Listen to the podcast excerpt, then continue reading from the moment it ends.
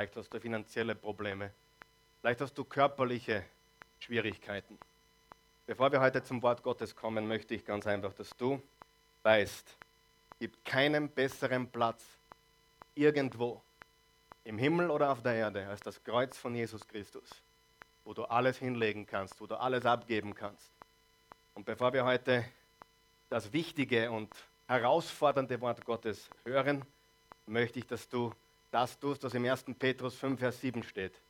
Werft alle eure Sorgen auf ihn, denn er sorgt sich um euch. Kein Zufall, dass du heute da bist. Es ist überhaupt kein Koinzidenz, dass du heute gekommen bist. Gott hat gewusst, dass du heute hier sein sollst und ich möchte, dass du ganz einfach wirklich jetzt dich öffnest, dass du jetzt deine Sorgen auf Gott wirfst, damit du dann Gottes Wort empfangen kannst. Jesus, wir legen dir jetzt alles hin. Du kennst jede Herausforderung, jede Schwierigkeit. Du kennst auch jeden Fehler, jede Sünde, noch so groß oder klein. Und wir legen dir jetzt alles hin. Du bist ein guter Gott. Du änderst dich nicht. Auch wenn wir manchmal wie Jojos sind, auf und ab, du bist immer derselbe. Auch wenn die Umstände sich verändern in unserem Leben, in unserer Landschaft, in unserer Umgebung, in unserer Welt, du bist immer derselbe. Gestern, heute und in aller Ewigkeit. Jesus, wir vertrauen dir und wir werfen jetzt alles dir hin und wir legen es zum, zu Füßen des Kreuzes, wo du für uns gestorben bist, für unsere Sünden und Lasten. In Jesu Namen. Amen. Ihr könnt Platz nehmen. Bist du froh, dass du gekommen bist? Wer ist froh, dass er da ist? Schön. Man merkt, der Sommer neigt sich dem Ende zu, wird ein bisschen voller schon. Heute ist der letzte Ferientag.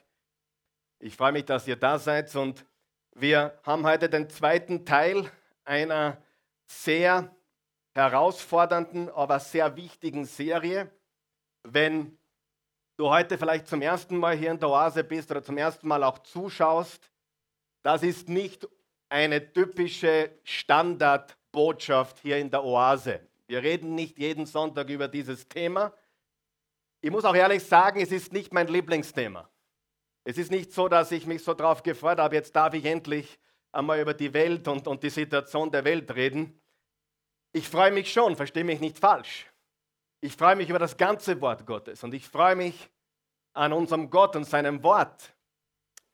Aber wir leben in interessanten Zeiten, hast du das schon gemerkt? Und wir haben letztes Mal begonnen, über Israel und der Rest der Welt zu sprechen. So heißt die Serie. Letzten Sonntag, heute und dann nächsten Sonntag. Wir sprechen über Israel und den Zustand der Welt, in der wir leben. Und ich möchte dich ermutigen, wenn du die Botschaft, die vor zwei Wochen stattgefunden hat, verpasst hast, dann geh online, geh auf unserem Webcampus, du hast ein, ein Audio zum Anhorchen oder ein Video zum Anschauen und das Ganze gibt es natürlich auch hier auf äh, CD. Woher kommt alles? Was passiert gerade und wohin geht das Ganze? Das Ziel soll einfach sein. Ich bin kein Experte. Ich habe darüber nachgedacht, was eigentlich meine Rolle in dem Ganzen ist. Ich bin seit über 30 Jahren ein Student des Wortes Gottes. Ich studiere seit 30 Jahren die Bibel, kenne mich ein bisschen aus in diesen 66 Büchern, habe Teile davon hunderte Male gelesen, manche Teile nicht so oft. Und ich bin jetzt aber kein Experte, was Weltpolitik oder Israel betrifft, überhaupt nicht aber ich sehe mich so ein bisschen wie ein praktischer Doktor, als Pastor, der überall ein bisschen was wissen muss, der die Dinge erkennen können muss und der auch seine Message an die Menschen ausgewogen weitergeben soll. Versteht ihr, was ich sage? Das ist ganz wichtig. Und ich weiß, dass viele Menschen Fragen haben zu den Themen, die jetzt gerade abgehen. Und ganz, ganz wichtig, bevor wir zur Botschaft kommen. Ganz, ganz wichtig. Ich habe keine Meinung. Ausnahmsweise, sagt die Christi. Ich habe keine Meinung. Wenn du hergekommen bist und denkst, heute hör mal die Meinung von Karl Michael, dann muss ich dich enttäuschen. Ich habe zum Thema überhaupt keine Meinung. Ich habe gar keine Meinung zu diesem Thema. Gottes Wort ist meine Meinung. Die Bibel ist meine Meinung. Ich werde euch nicht meine Meinung geben, sondern ich werde euch sagen, was die Bibel sagt. Ist das recht? Ich werde euch erzählen von dem Weltbild, das wir Christen haben. Wir haben ein biblisches Weltbild und ob du es wahrhaben willst oder nicht, jeder Mensch hat irgendein Weltbild. Wer weiß das? Das Weltbild der meisten Menschen ist geprägt von den modernen Medien, aber unser Weltbild als Christen ist und bleibt biblisch. Wer ist mit mir heute Morgen? Wir haben ein biblisches Weltbild. Unsere ganze Anschauung der Welt ist durch den Filter des Wortes Gottes und das ist ganz wichtig. Und wenn du heute einen Witz erzählen willst draußen bei Leuten, die mich kennen, dann sagst du, weißt du was, der Karl Michael hat ausnahmsweise keine Meinung. Und ich werde euch ganz einfach sagen, wenn es das Wort Gottes ist und wenn etwas meine Meinung sein sollte, werde ich das betonen. Ist das okay? Dann werde ich sagen, dass jetzt nicht, was die Bibel sagt oder die Bibel ist nicht ganz klar darüber. Und jetzt sollt ihr wissen, was ich denke oder meine Meinung ist. Aber ansonsten habe ich keine Meinung. Als Prediger ist es nicht meine Aufgabe, Politik oder Meinung zu verbreiten. Als Prediger ist es jeden Sonntag meine Aufgabe, die Bibel, das Wort Gottes zu verkündigen und nicht meine Meinung. Weil was ich meine oder nicht, ist irrelevant. Was Gott sagt, ist mega relevant. Bist du mit mir? Das ist, die, was wir sind und das ist, was wir tun. Beginnen wir mit dem ersten Vers, den haben wir letzten Sonntag auch schon gehabt. Am Anfang schuf Gott Himmel und Erde. Darf ich fragen, wer das glaubt? Wer glaubt den ersten Vers der Bibel? Am Anfang schuf Gott Himmel und Erde. Wenn du diesen Satz nicht glaubst, dann musst du das restliche Buch der Bibel äh, wegwerfen, denn an diesem einen ersten Satz hängt der Wahrheitsgehalt von allem anderen.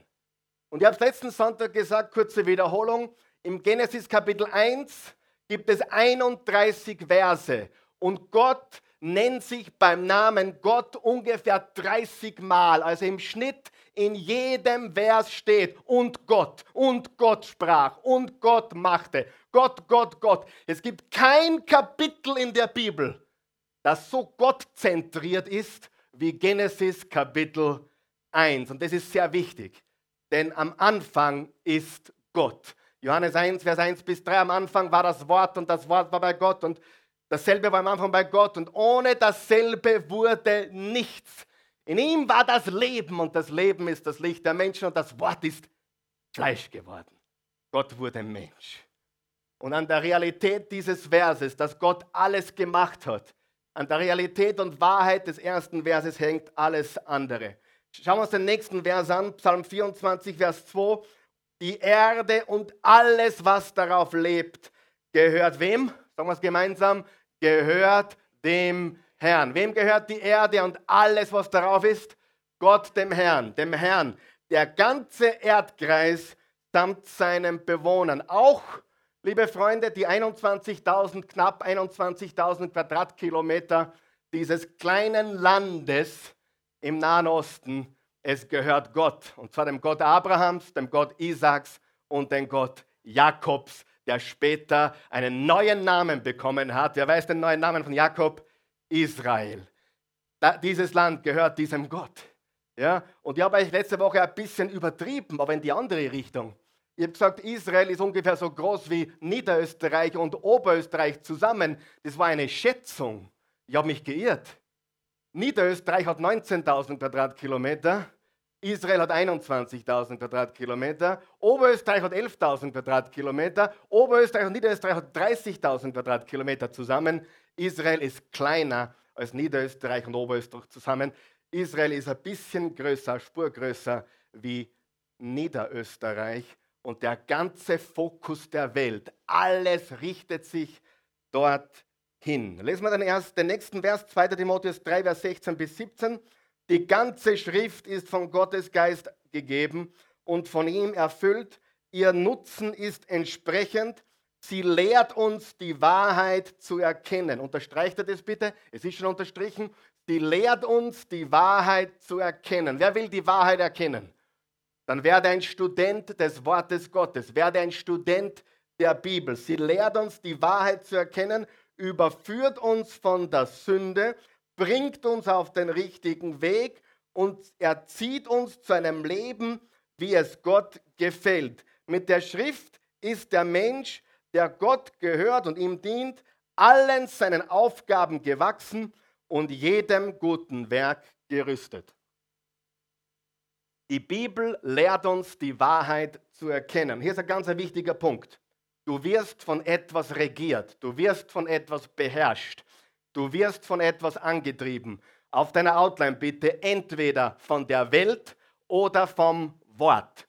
Entweder die Welt bestimmt dein Leben, das Denken der Welt, die Information der Welt oder das Wort bestimmt dein Leben. Entweder der Geist der Welt beherrscht dich oder der Geist Gottes beherrscht dich. Welt oder Wort, Medien oder Meister.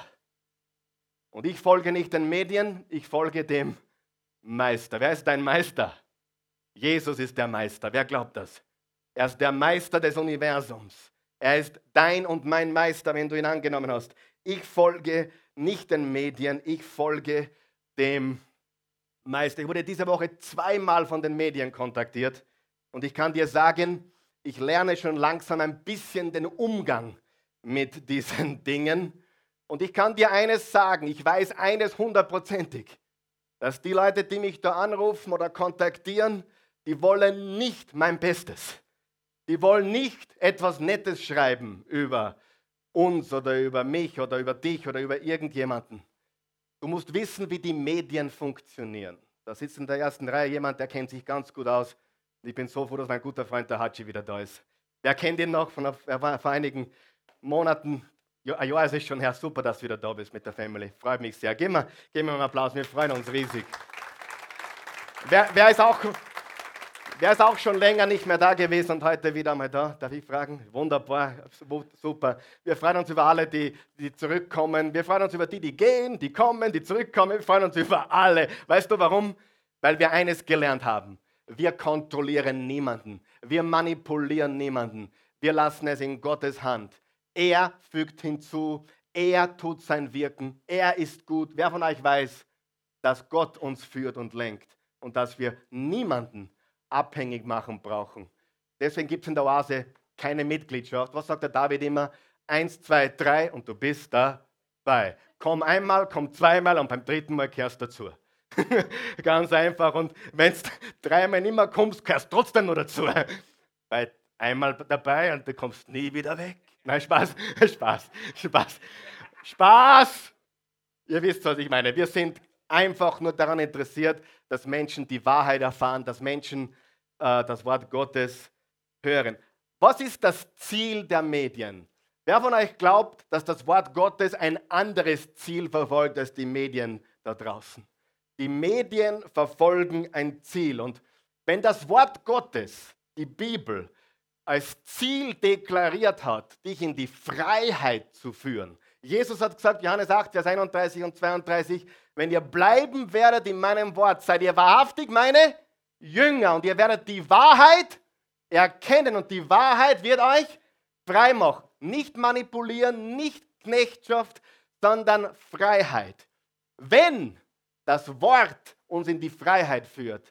Was denkst du, ist das Ziel der Medien? Glaubst du, dass das, was in der Zeitung steht, wirklich stimmt? Glaubst du, dass das, was du in der Zeit im Bild hörst, alles so ist, wie du es hörst? Glaubst du das wirklich? Dann wacht bitte auf. Die Medien wollen erstens einmal eine Geschichte. Das ist ganz, ganz wichtig. Und da kommt es nicht auf die Wahrheit drauf an, sondern kommt es darauf an, was bringt diese Geschichte. Was bringt diese Geschichte? Denn es zählt eines überall und das sind Verkaufszahlen. Nehmen wir eine Zeitung und schaut drauf, was auf dem Deckblattel steht. Das ist meistens herausfordernd, provozierend oder extrem negativ, richtig? Du wirst nie eine Zeitung finden, wo drauf steht, äh, in Wien leben lauter gute Menschen. Ja? Auch wenn es stimmen würde, ja? das würdest du nicht finden. Du musst eines wissen. Die Menschen in unserer Gesellschaft haben einige große Probleme. Aber eines der großen Probleme ist, dass sie die Medien für Götter halten. Und die Wahrheit ist, dass es nur einen Gott gibt und das ist unser Meister Jesus. Und die Medien wollen uns nicht in die Freiheit führen, die Medien wollen uns in die Knechtschaft, in die Sklaverei führen. Wir brauchen also das richtige Fundament. Wir brauchen das richtige Fundament und das ist das Wort und das führt uns in die Freiheit. Und wir brauchen, haben wir letztes Mal gesagt, ein Verständnis für die Zeit, in der wir leben. Jesus hat gesagt, die letzten Tage kommen. Die Propheten im Alten Testament haben gesagt, die letzten Tage kommen. Die Aposteln haben gesagt in der Apostelgeschichte und in den Briefen, die letzten Tage kommen. Und es wird gewisse Zeichen geben, es wird gewisse Indikatoren geben. Wir haben letzte Woche genannt die Informationsexplosion, die unglaublich vonstatten geht. Ist unglaublich, was heute möglich ist. Sogar mein Freund der Eugen hat mir gesagt, dass er sich mit seinen 27 noch erinnern kann, als er beim Skateboard, Skateboardfahren war als Jugendlicher und wo anleiten hat müssen, dass er in Freund erreicht. Heute wird nicht mehr angeleitet. Kommst du aber? ja? Die Zeit hat sich so arg gewandelt. Wir leben in der Ich-Generation. Wir leben in der Ego-Generation. Wir leben in der Me-Generation, sagt Dr. Phil. Wir leben in einer Generation voll mit Egoismus, voll mit Wichtigtuerei, voll mit Selbstsucht. Wir leben in einer, in einer Ära, wo Atomwaffen geboren wurden. Wir leben in einer Ära, wo Spötter und Lästerer zunehmen. Und wir leben in einer Zeit, wo die ganze Welt sich wieder auf Israel fokussiert. Und das ist eines der größten Zeichen unserer Zeit. So, wir müssen die Zeichen erkennen. Das ist der nächste Abschnitt jetzt. Die Bibel spricht von Zeichen und Wundern. Was tun Zeichen? Was tun Zeichen? Die englische Bibel sagt Signs, also Schilder quasi. Was tun Schilder oder Zeichen? Was tun Verkehrszeichen? Was tun orientierungsweisende Schilder oder Zeichen? Die zeigen wohin, richtig?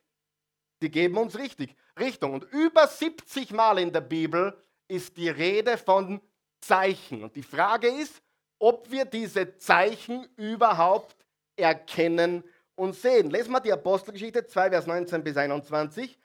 Ich werde Wunder erscheinen lassen, droben am Himmel und Zeichen unten auf der Erde. Wer hat es schon gemerkt, dass wir große Aktivität haben in der Himmelswelt äh, und auch hier auf der Erde? Ich komme gleich darauf zu sprechen. Blut und Feuer und qualmender Rauch. Die Sonne wird sich in Finsternis verwandeln, das spricht von einer Sonnenfinsternis und der Mond im Blut, das spricht von Mondfinsternisse, ehe der Tag des Herrn kommt, der große und herrliche Tag, und es wird geschehen, jeder, der den Namen des Herrn anruft, wird gerettet. Die Frage ist, hast du den Herrn angerufen? Hast du den Herrn angerufen? Hast du Angst vor dem, was kommt? Oder vertraust du voll und ganz, dass Jesus dich trägt und dass du in seiner Hand bist? Und jetzt gehen wir zu noch einer Passage, bevor wir über weitere Zeichen sprechen. Später, als Jesus auf dem Ölberg saß und mit seinen Jüngern allein war, wandten sie sich an ihn und baten, sag uns doch, wann wird das geschehen? Und welches Zeichen wird deine Wiederkunft und das Ende der Welt ankündigen? Eigentlich stellen sie drei Fragen. Wann wird das geschehen? Was wird das Zeichen deiner Wiederkunft? und wann wird das Ende der Welt sein? Gebt acht, dass euch niemand irreführt. Bah, das ist hochaktuell, das könnte heute in der Zeitung stehen. Gebt acht, dass euch niemand irreführt. Es gab noch nie so viel Irreführung wie heute. Es gibt Menschen, die tragen ein Kreuz, aber sie kennen den Gekreuzigten nicht.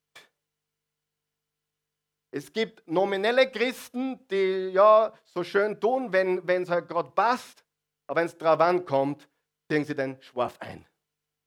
Habe ich recht? Und wir müssen erkennen, es gibt so viel Irreführung. Es gibt so viele Strömungen und so viele Geister, die so ähnlich sind wie unser Herr und Meister Jesus. Aber sie sind nicht dasselbe. Und da musst du aufpassen. Gebt acht, dass euch niemand irreführt, erwiderte Jesus, denn viele werden unter meinem Namen auftreten. Sie werden behaupten, sie seien der Messias und werden viele irreführen. Jetzt pass auf. Ihr werdet von Kriegen hören. Unterstreicht ihr Kriege. Ihr werdet hören, dass Kriegsgefahr droht.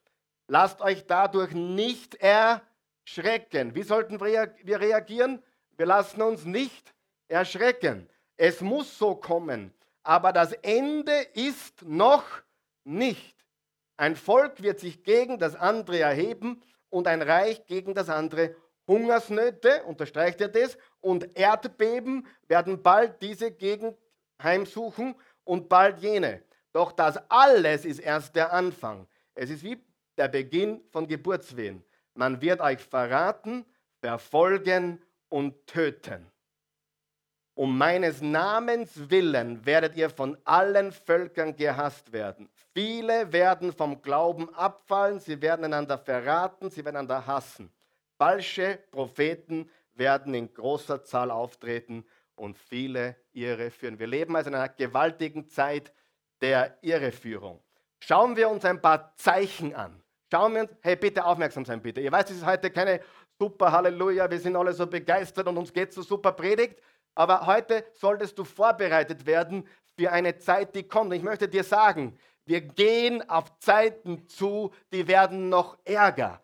Die Schere zwischen arm und reich wird noch größer. Hör mir ganz gut zu. Wenn du nicht weißt, dass Jesus Christus dein Herr und Erlöser bist, dann ist, dann bist du auf ganz gefährlichen Boden. Denn wir gehen auf Zeiten zu, die waren noch nie da. Aber wir erschrecken nicht. Wir fürchten uns nicht. Wir sind voller Zuversicht, weil wir den kennen, der alles in seiner Hand hält. Halleluja. Das Erste, was wir sehen, ist Kriege und Kriegsgefahr. Kriege hat es immer schon gegeben, das wissen wir. Kriegsrumore, Gefahren. Aber Jesus spricht davon, dass Kriege in den letzten Tagen zunehmen.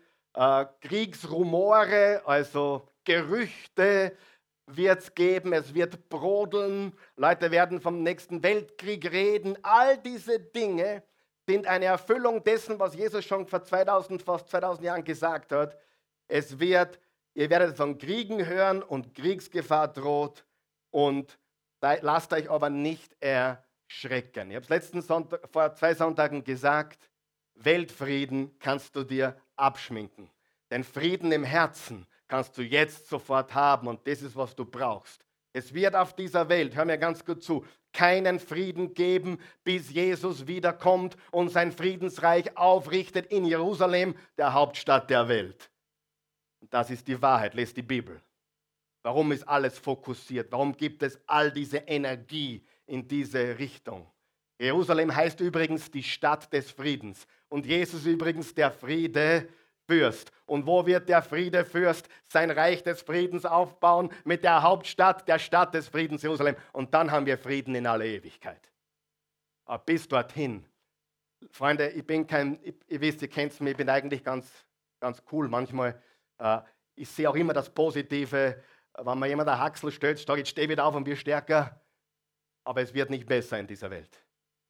Es wird nicht besser, es wird schlimmer. Und you better be ready. Sei bereit, sei bereit, sei bereit. Und du kannst triumphieren, du kannst über, überkommen, du kannst siegen, weil du auf der Seite des Siegers bist. Kriege und Kriegsgefahr. Das Zweite, was wir sehen, ist Hungersnöte. Hungersnöte. Du sagst in der heutigen Zeit, Hungersnöte, es ist gewaltig. Die Welthungerorganisation, ein paar Fakten, das interessiert dich vielleicht. Die Welthungerorganisation hat Folgendes geschrieben.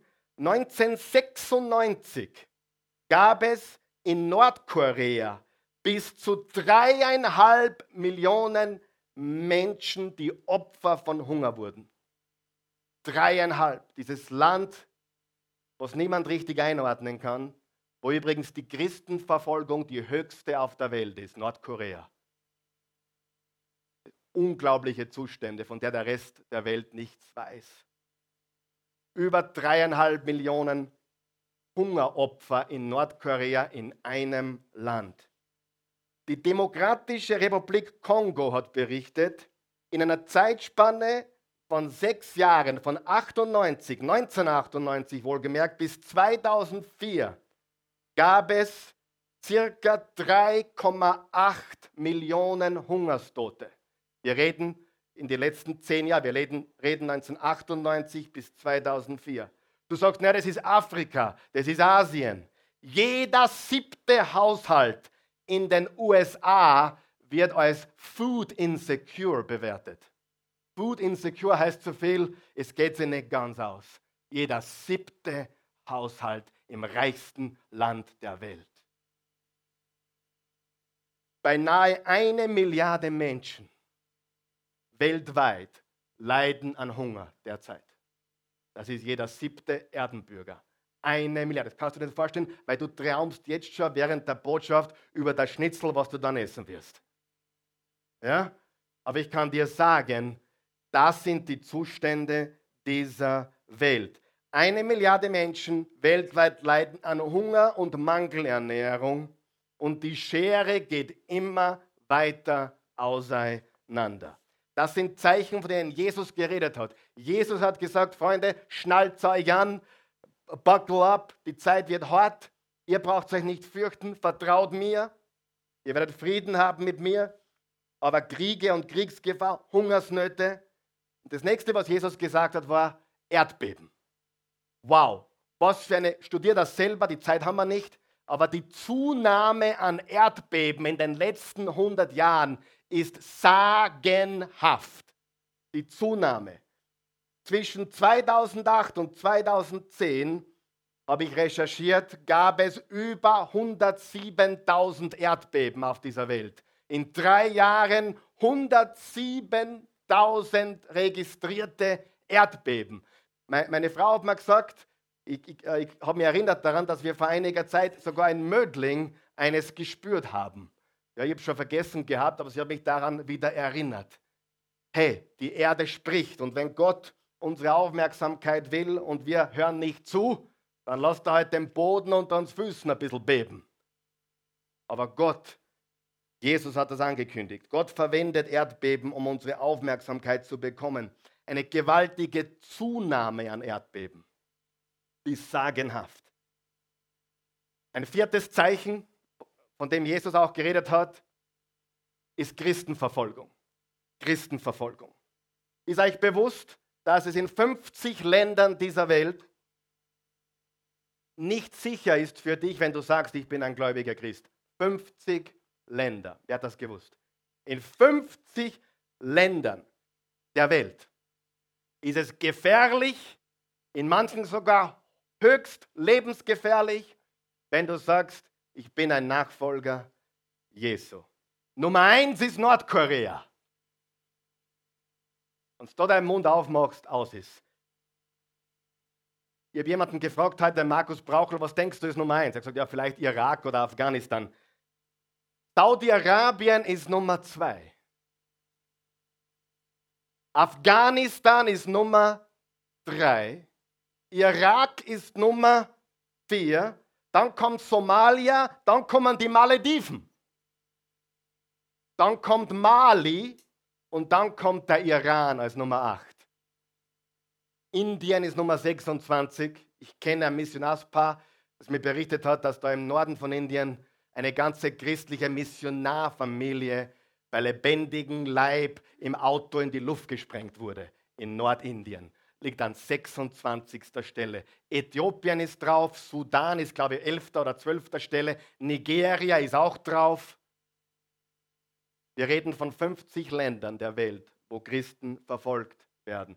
Allein im letzten Jahrhundert gab es 20 Millionen, also im, im, 9, im 20. Jahrhundert gab es 20 Millionen Menschen, die für ihren Glauben an Jesus Christus weltweit ihr Leben gelassen haben. Und du bist feig am Arbeitsplatz, wenn dich jemand hänselt dafür, dass du an den König der Könige glaubst und den Herrn der Herren und ich sage dir, du musst eine Entscheidung treffen, egal was kommt, egal was sie sagen, egal mit wem sie dich in Verbindung bringen. Ich gehöre Jesus, ich bin ein Kind des Sohnes Gottes und des himmlischen Vaters. Ich bin ein entschlossener Nachfolger Jesu. Halleluja. Das sind Zeichen der Zeit. Wiederholen wir die ganz kurz, bevor wir zum nächsten. Kriege und Kriegsgefahr. Hungersnöte nehmen zu. Erdbeben nehmen zu. Die Christenverfolgung nehmen zu. Und glaube mir, sie nimmt auch in diesem Land zu. Du, du, wirst, du, wirst, du wirst mehr Probleme haben in der Zukunft, wenn du ein ausgesprochener Nachfolger Jesu bist. Du wirst am Arbeitsplatz mehr Probleme haben.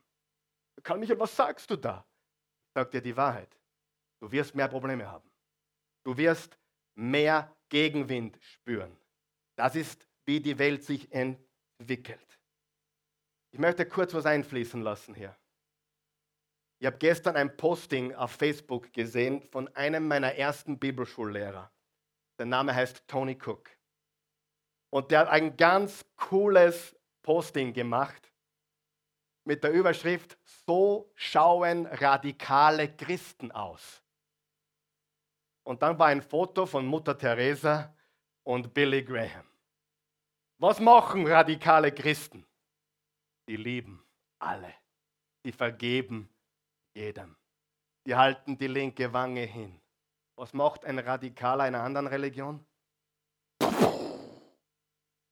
Radikale Christen erkennst du am Füßewaschen, am Vergeben, am Lieben. Und ich sage dir, wenn die Nationen, die gegen Israel kämpfen, heute aufhören würden, hätten wir morgen Weltfrieden. Weil Israel will nur eines, ihr Land ganz einfach haben, das ihnen zusteht und gegeben wurde vom Gott Abrahams, Gott Jak äh, Isaaks und Gott Jakobs.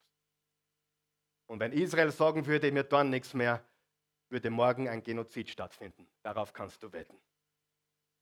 Zwischen einem radikalen Christen und einem radikalen Islamisten liegt, liegen Welten.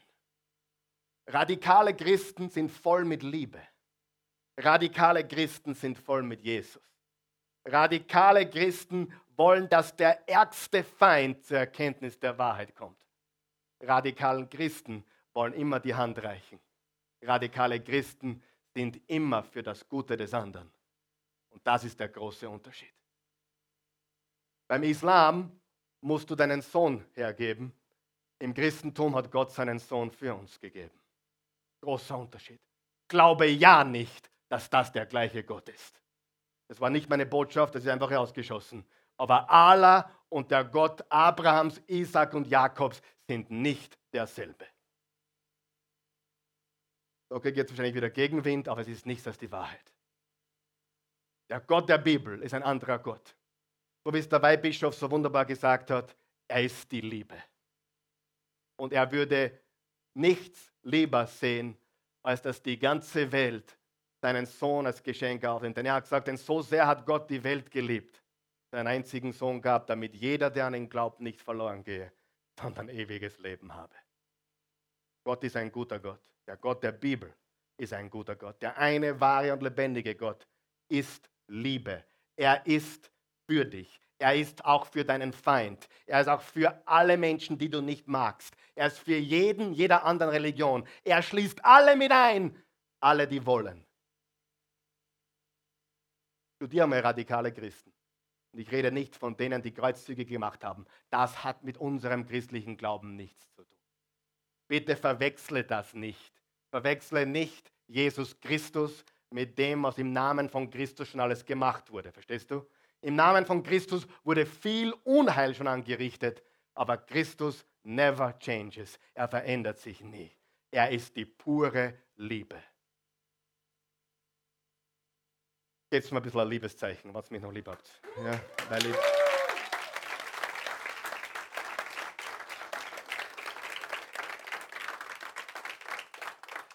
Christenverfolgung wird auch in unserem Land zunehmen. Es wird zunehmen.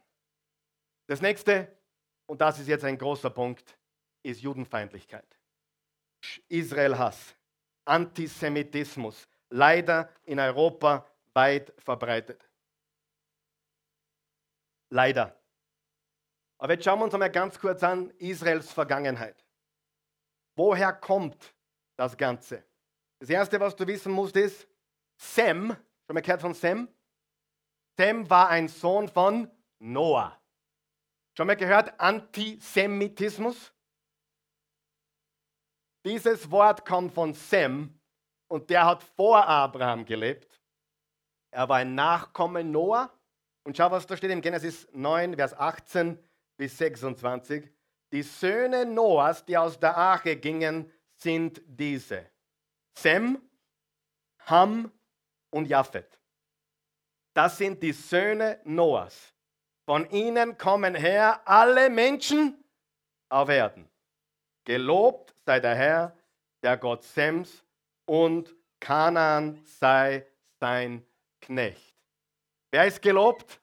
Der Gott Sems. Der Gott Sems sei gelobt. Und Sem war, wie gesagt, ein, ein Sohn von Noah. Und Sem ist der Ur-Ur-Ur-Ur-Ur-Ur-Urgroßvater von wem? Abraham. Und bis auf Sem zurück haben wir das Wort Antisemitismus. Lesen wir die nächste Passage. Genesis 12, Vers 1 bis 3. Und der Herr sprach zu Abraham, geh aus deinem Vaterland und von deiner Verwandtschaft und aus deines Vaters Hause in ein Land. Unterstreicht dir in ein Land. Wer hat mich? In ein Land. In ein Land, das ich dir zeigen will. Und ich will dich zum großen Volk machen und will dich segnen und dir einen großen Namen machen. Und du sollst einen Segen, ein Segen sein. Ich will segnen, die dich segnen und verfluchen, die dich verfluchen. Und in dir sollen gesegnet werden alle Geschlechter auf Erden. Gott hat einen Bund mit Abraham geschlossen, hat ihm gesagt, auszuziehen in ein Land, das ich dir zeigen werde. Und dieses Land ist das gleiche Land, wo Israel heute in einem Staat äh, zusammen ist, in diesen 21.000 Quadratkilometern. Dort hat Abraham, Isaac, Jakob, haben ihre Sachen dort gemacht. Und ganz wichtig ist, hier steht, ich werde segnen, die dich segnen und verfluchen, die dich verfluchen. Hast du gewusst, dass in den Psalmen, glaube ich, steht, dass Israel der Augapfel Gottes ist? Stell dir vor, du nimmst was, ein Stecken oder irgendwas und du stichst in meinen Augapfel. Ich sag dir was, du, du hast meine, meine unerschütterliche Aufmerksamkeit, aber ganz schnell. Wenn du in meinen Augapfel herumbohrst, dann bin ich nicht mehr so freundlich. Und die Bibel sagt wörtlich, Israel ist der Augapfel Gottes. Hey, ich weiß, dass die Medien das vielleicht nicht populär finden. Ich weiß vielleicht, dass du das nicht ganz verstehst. Ich weiß, dass das ein Thema ist, was du vielleicht nicht gekannt hast, aber ich sage dir, das ist, was die Bibel sagt.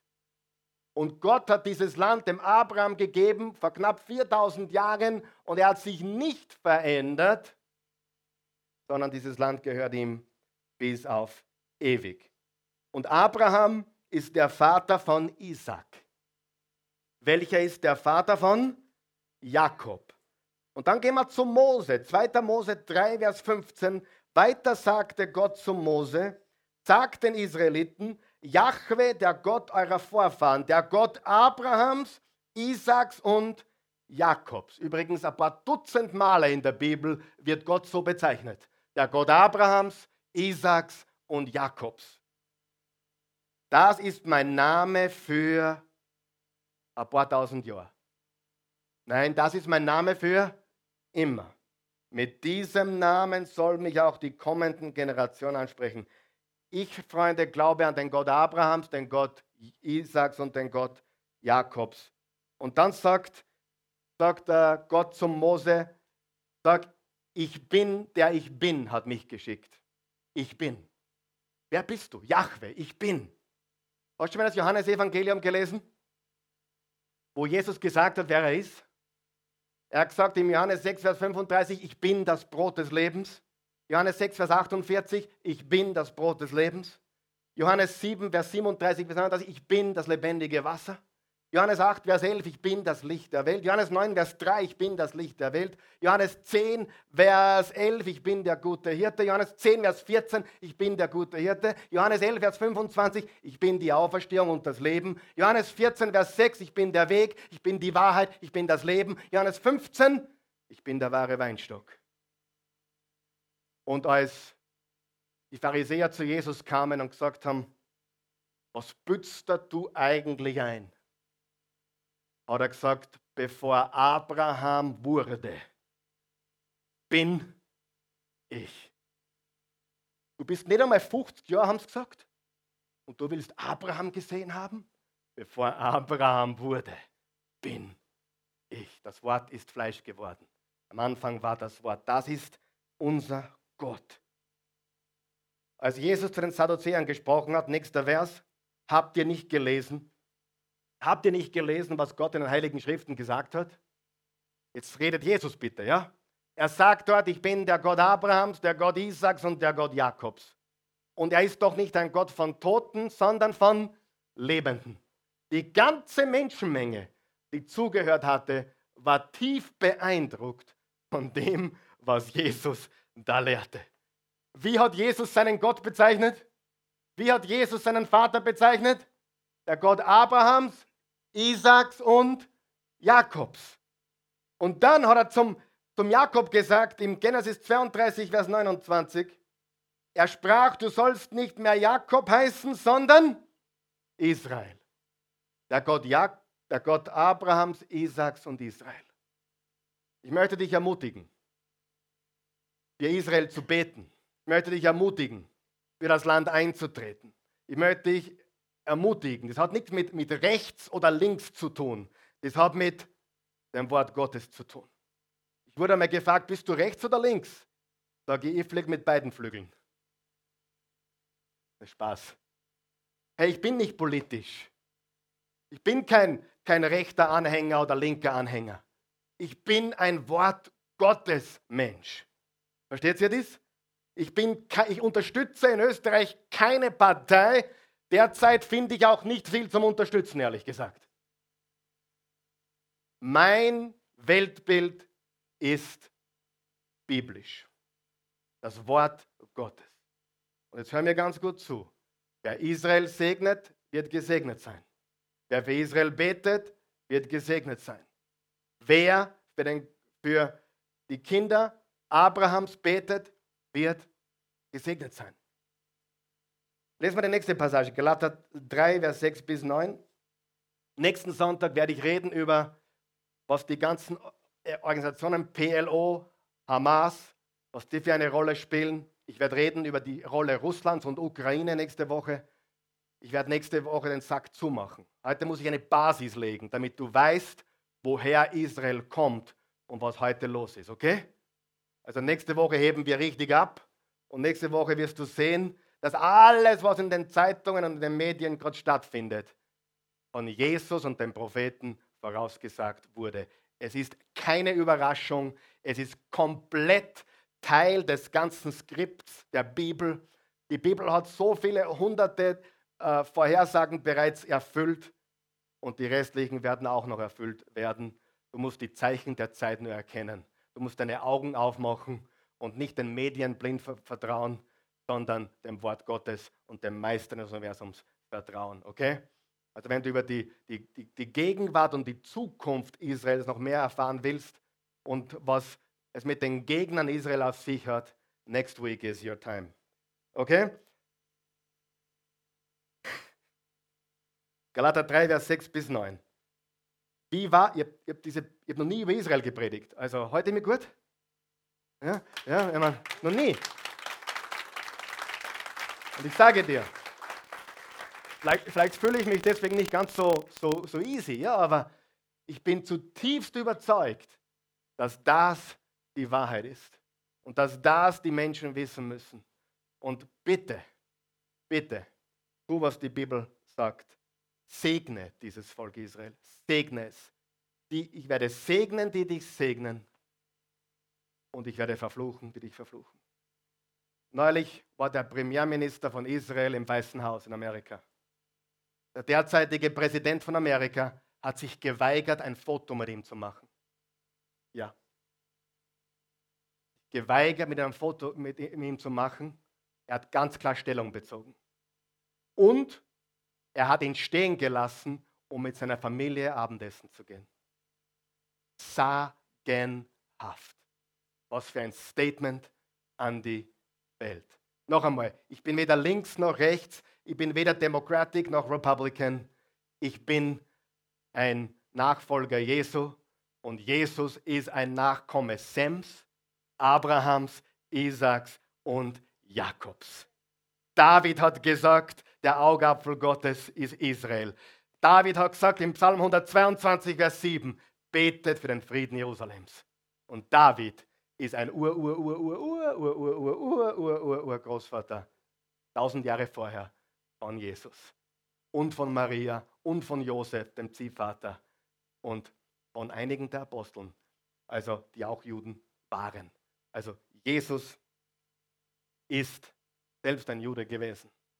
Und unsere Wurzeln, unsere, unsere christlichen Wurzeln sind im Judentum, ob du das willst oder nicht. Unsere christlichen Wurzeln sind in keiner anderen Religion. Unsere christlichen Wurzeln sind im Judentum. Okay? Bitte pass jetzt ganz gut auf, was ich sage. Nicht jeder Jude ist gleich ein guter Mensch. Nicht jeder Jude glaubt an Jesus oder an Gott. Nicht jeder Jude ist ein freizügiger Mensch. Genauso wie nicht jeder hier äh, der beste Mensch ist, oder?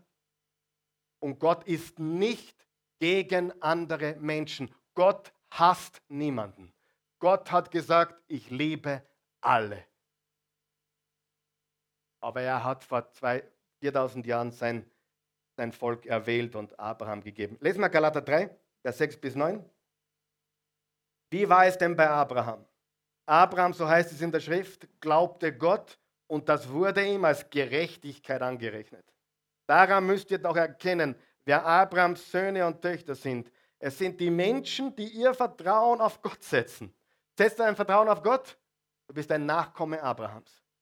Von dieser guten Nachricht, gute Nachricht, Evangelium, hat die Schrift schon lange im Voraus gesprochen.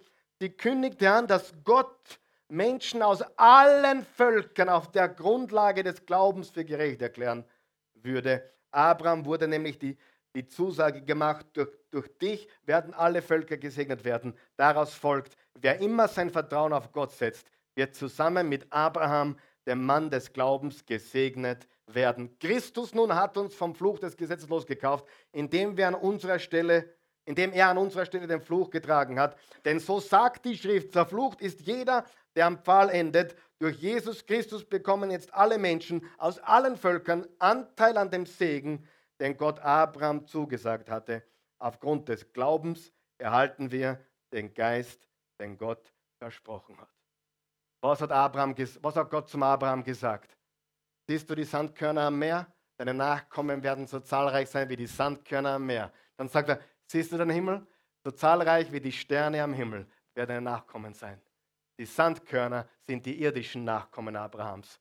Die Sterne am Himmel, das bist du und du und du und du und du und du und jeder, der an Christus glaubt, der durch den Glauben an Jesus Christus ein Glaubensnachkomme Abrahams wird. Das ist eine gewaltige Wahrheit. Okay? Gott liebt jeden Menschen, ist bereit, jeden aufzunehmen, aber die Wurzeln unseres Glaubens liegen bei Abraham, Isaac und Israel oder Jakob eine Passage noch und dann schließen wir ab. Und dann setzen wir nächstes Mal fort und schauen uns die, Zug, die, die Gegenwart noch mehr an und die Zukunft Israels. Was die ganzen Sachen heute, die stattfinden, bedeuten. Die ganzen Organisationen, die dahinter stecken. Für eine spannende Geschichte. Römer 3, Vers 1 bis 2 und dann 9 bis 10. Schau, was da steht. Welchen Vorteil hat man also davon, ein Jude zu sein? Und was nützt die Beschneidung? Das schreibt der Paulus, der auch Jude war. Das hat durchaus Vorteile. Als erstes, Gott hat dem jüdischen Volk sein Wort anvertraut. Was ist der Vorteil der Juden? Gott hat ihnen ganz am Anfang sein Wort, seinen Bund und alles gegeben. Aber schau, was weiter steht. Ein paar Verse weiter. Haben wir Juden nun irgendeinen Vorzug vor den anderen Menschen? Ich sage nein. Denn eben habe ich allen Menschen, ob Juden oder Nichtjuden, bewiesen, dass sie unter der Herrschaft der Sünde leben. Deshalb sagt schon die Heilige Schrift, es gibt keinen, auch nicht einen einzigen, der ohne Sünde ist. Brauchen die Heiden Jesus? Brauchen die Juden Jesus? Ja. Lass uns für das Volk Gottes beten, das das Wort Gottes bekommen hat, das gesegnet wurde, das die Verheißung hat, der Augapfel Gottes zu sein, der, der die Verheißung hat, ich werde, ich werde segnen, die dich segnen und verfluchen, die dich verfluchen. Lass uns für dieses Volk beten und eintreten. Die gegenwärtige Situation, die wir haben in dieser Welt und, und im Nahen Osten, ist eine Erfüllung biblischer Prophetie. Es ist ein Irrsinn, dass der ganze Weltfokus auf diesem kleinen Land, ein Viertel so groß wie Österreich, liegt. Kein Land hat so viele Feinde. Kein Land. Kein Land polarisiert mehr. Kein Land und kein Volk hat solche Schätze, Gaben und Talente. Mit höchster Wahrscheinlichkeit war auch Kolumbus ein Jude, der Amerika entdeckt hat. Die Juden haben Patente, studier das, die haben Patente wie pro Kopf und Nase wie kein Volk auf der Welt. Die Juden sind angefeindet wie kein anderes Land oder Volk, polarisieren wie kein anderes Volk, haben Schätze und Gaben und Talente und Patente wie kein anderes Volk. Und auf keinem anderen Land, und das weißt du, liegt so ein Fokus derzeit und in der ganzen Geschichte wie auf diesem Land. Glaubst du, wir sollten wissen, was los ist? Glaubst du, wir sollten wissen, was los ist? Hallo? Bist du bereit, noch mehr zu erfahren? Dann komm nächsten Sonntag. Und ich möchte ein radikaler Christ sein. Ich möchte jemand sein, der steht, egal was sie mir nehmen wollen. Der bleibt, egal was sie mir nachsagen. Der bleibt, egal was sie über mich schreiben. Der bleibt. Und ich möchte ein Christ sein, der so radikal ist, dass wenn ihn jemand anderer auf die Wange äh, knäut, die andere hinhalte. Unsere Radikalität hat nichts damit zu tun, dass wir andere Menschen was Böses wünschen, sondern Jesus hat gesagt, der Größte unter euch sei euer aller Diener. Radikale Christen sind Diener. Und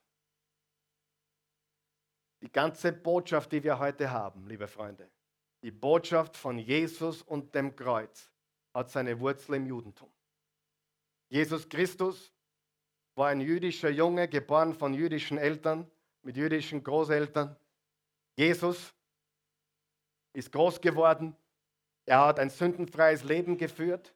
Er hat Wunder gewirkt, er hat Menschen geheilt und befreit. Er hat ihnen vergeben. Er hat gesagt, wo sind deine Ankläger? Oh, die sind schon weg.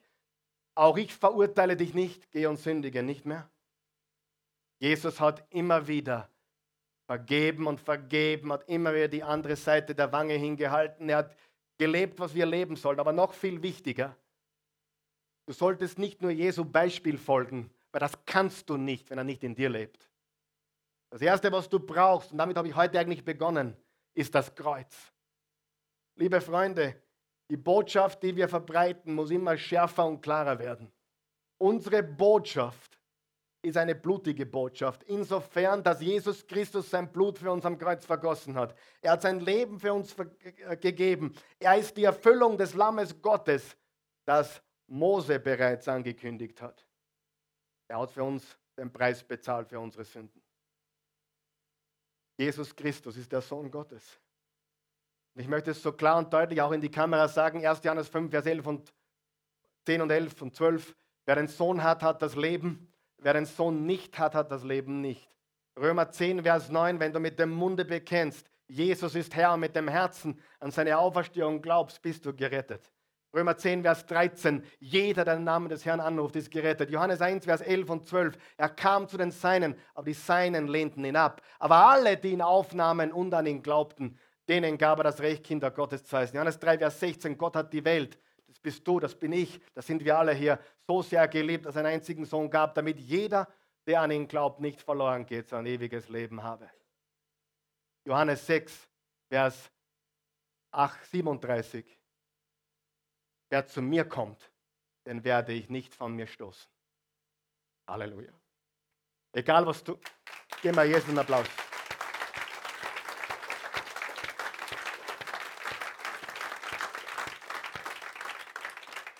Ohne Israel hätten wir keinen Jesus und ohne Jesus hätten wir kein ewiges Leben. Und du brauchst Jesus, damit du mit uns im Himmel sein kannst. Oh, du glaubst das nicht. Ich sage, es ist so. Jesus ist das Ticket in den Himmel. Für jeden. Egal ob Katholik oder, oder evangelisch oder Buddhist oder Konfuzius oder, oder Moslem.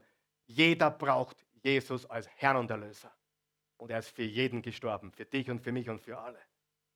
Und wenn du vielleicht eine andere Weltsicht bis jetzt gehabt hast, ein anderes Weltbild, dann möchte ich dir eines sagen. Wenn du einen echten Christen kennenlernst, ein echter Christ ist nie verurteilend, ein echter Christ wird dich nicht verurteilen für das, was du bis jetzt geglaubt hast. Er wird dir liebevoll zeigen, dass Gott dich liebt und dich haben will. Gott will dich. Lass uns gemeinsam aufstehen.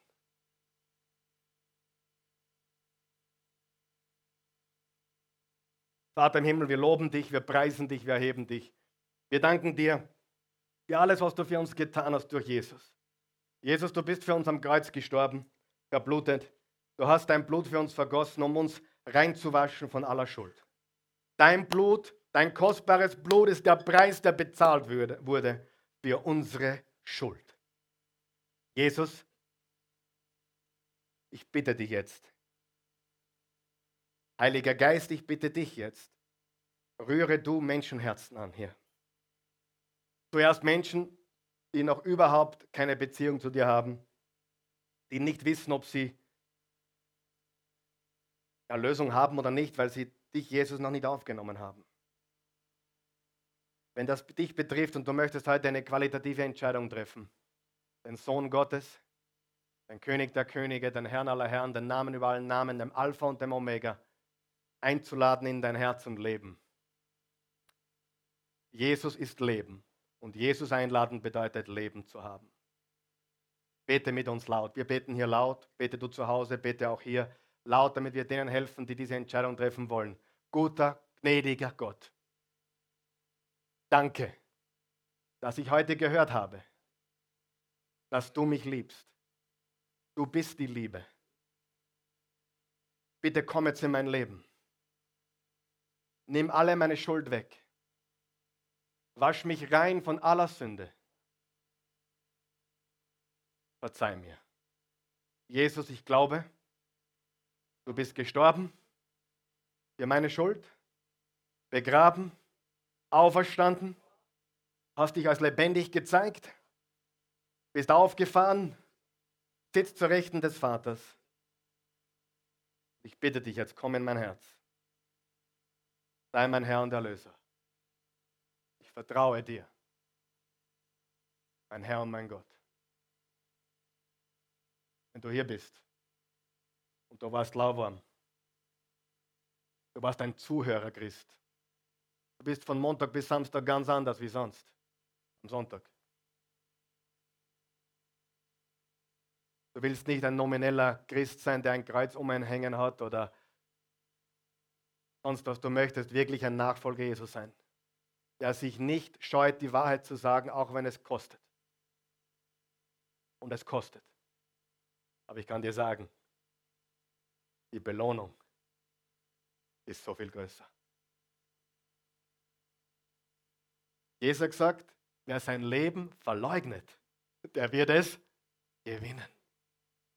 Wer sein Leben niederlegt, bekommt es zurück. Sind wir bereit? Wenn du willst.